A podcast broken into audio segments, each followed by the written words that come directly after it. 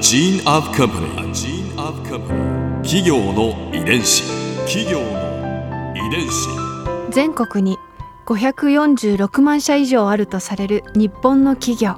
その企業の数だけ理念があり使命があり人間ドラマがありますこの番組ではさまざまな企業のトップや社員の方にお話を伺いながら成長する企業の DNA を解明していきます企業の遺伝子ナビゲーターは私千葉なクララとクオン株式会社代表の武田隆さんです。武田隆です。よろしくお願いします。本日は株式会社小島医療代表取締役石黒隆さんをお迎えしております。どうぞよろしくお願いいたします。よろしくお願いします。今回は石黒社長のキャリアについて伺います石黒代表は大学卒業後レディースアパレル大手のシンガポール株式会社に入社されて2002年に小島医療に転職されたそうですが、はその小島医療のどんな点に惹かれたんですか？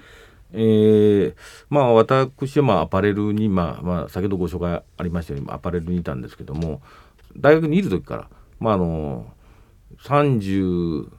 歳が転職のまあ最低期限なので35歳までに自分のいわゆる行く道を決めようということは、まあ、ずっと、まあ変わってる、ずっと、まあ、あの面白いですね。決めてたんですね。うん。あのでそのその時にどんなにいい待遇であってもその時に立ち止まって絶対決めようというふうに思ってたので、あのまあ実それを実践したということなんですね。まあいろんないわゆる人材登録会社だとか、まあいろんなところに応募して自分の市場価値はもっと高いということに気がつきまして。まあ、結論は転職するという結論に至って、まあ、やっぱり同業種系がいいなというんうんうんううん。結論に至って、まあ、その中の一つが、まあ、小島医療という、まあ、会社でして、まあ、小島医療法制業なんですけど法制業というとなんかあんまりよくいいイメージがなくて、あったんですが小島医療を要するに、まあえー人材登録会社の方から資料を送ってもらった時にはこんな法制業でこんな手広くいろんなことやってるの？ということを、まあ、初めて知りまして同じ岐阜市内なんですけど、初めて知りましてもうすでに中国にもう1万人ぐらいの工場を作ってましたし新しいことをやってるぞっていう、そう新しいことを違うことをどんどんどんどん、まあ、やっていってるので、うん。すごく可能性があるなというまあいいなというふうにはまあ思って、なるほど。あのまあ、その時の募集がですね、うん。まあ、人材登録会社の方が僕の私の方に送られたしそれはそんなようなことの業務内容とあとは社長募集っていうそういう。社長募集。社長募集っていうもうそのもうそのタイム社長うん。社長募集で僕いやは大胆な。別にあのそのことでなろうと思ってたわけでもないですけどそのことで、まあ、とりあえず募集行ったんです。とりあえずあの採用しますがちょっと社長募集の枠はあなた無理ですと。え その時に言われちゃったんですか？その時には。ちょっと無理ですと。面白い、で無理ですと言われて、あのうん。まあ幹部候補ということであの採用いたしますと。でこの次期社長候補はいはい。は、その何人ぐらいいらしたんですか？まあトータルね延べ10人ぐらいはまああのいたと思う。いわゆる中途採そうもう全中途でです。その発想採用の発想は2代目の正則社長がす。そうです。考えたわけそうです。ね。まああのそこに書いてあるのは社内に適材な人がいませんみたいなこと。書いてできないので社長新規社長募集しますみたいなそれ見た社員は大どうどう思うのみたいなふうに思いうんまあそれぐらいね結構ね発想がもうなんかもうすごくなんかまあ斬新というかまあそういう方でね企業の遺伝子。入社されたらどんな感じだったんですか？まあ机だけ置いてあったんですけど机だけ置いてあってあとは好きにしてくださいみたいな。えー、ちょっとほったらかしにされちゃったそれも感じです半年ぐらい放置されてましたね。ええで僕私はまあこの転職は失敗したかもしれんなと心で思いながら、まあ、あの半年ぐらいまあ過ごしてましたね。で徐々にまあ商売はできてきたんですけどそんな一人でできる急にビジネスなんか大きくなれないのでまあまあそんなことであの、まあ、スタートしたんですね。うんでもその後の武勇伝が終わりなんですよ武田さん、あのご自身では言いにくいかと思いますので、うん。こちらの資料をはい紹介させていただきたいんですが石黒さんはこう女性が働く時代というこう世の中の流れをですね当時いち早く掴んで、女性用スーツの新規顧客を開拓されたんだそうです。で入社3年半で事業部部長に昇格されて、うん。その2年後2008年には事業部を分社化したグループ会社の代表取締役に就任。すごいですねこのスピード出世。まあ、まあ、たまたまたまですねそれは。はい。え ご謙遜を。だってうん。わずか3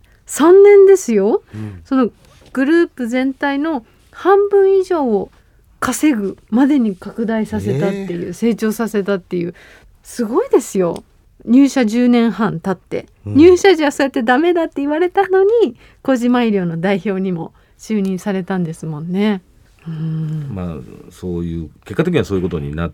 てますね。はい。まあもうものすごく当たったわけですね。うんうん。この女性用うんうんスーツの開新規顧客開拓そうですね、あのちょうどねその頃はあの、まあ、量販店もそうですけど、まあ、ロードサイド、まあ、青山さんとか春山さんとか青木さんとかね、うんああいうところがやっぱメンズだけではやはりメンズスーツだけではなかなかねこれからどんどん段階世代がリタイアしていくので、うん。いわゆる違う分野よということでいわゆるリクルートスーツだったりとかねキャリアスーツだったりを置くようになり始めた頃なんですね。うん。代表に就任された当時は、ええ。あの正則さんからアドバイス何かはありましたか？まあ、好きなようにやってくださいと。うん。好きなようにやってくださいということでね、まあ、そのことはだけですね、まあ、まあ言われたのはね。YouTube 言われたのはやっぱりねあのこ小島社長小島、まあ、正則さんの時に、まあ、経営研修というかね。うん。小島正則さんが主催するうん。いわゆる兵法研究という、まあ、兵法研究というそういうのも研究されてるのでいわゆる日本の戦国の地をあの回ってその現地踏破で回って もうその要するに合戦の場所まで行ってその要するに攻めてった道を山の中をもう歩かされるんですね。法制の会社ですよね。であのそういう兵法1年かけて兵法研究ということを、うんえーまあ、学ばしてもらってね、まあ、その中でやっぱりねよくおっしゃられたのはやっぱり撤退力という、うん。ことをね、うん。あのまあ言ってみてね、まあ、本当にビジネスって新しい発想をもとに、まあ、やらなきゃいけない。のがやっぱり撤退力って本当にダメだと思ったらすぐその撤退するという撤退力がやっぱりその本業まで食い潰さないというかね、うん。まあ、撤退力ということは、まあ、ものすごく教えていただきました。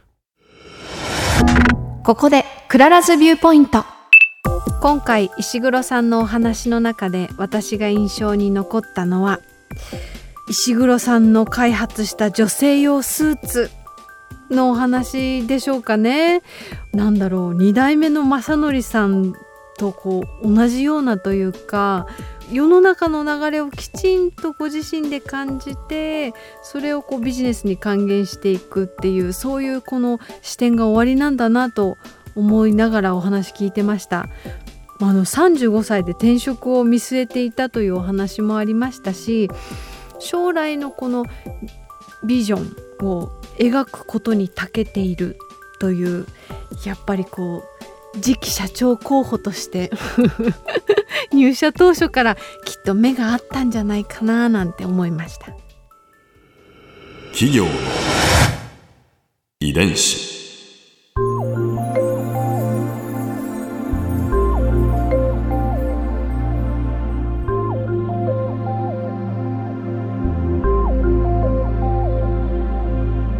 この番組はポッドキャストのほかスマートフォンタブレット向けアプリ JFN パークでも聞くことができます。お使いのアプリストアからダウンロードして企業の遺伝子のページにアクセスしてみてください。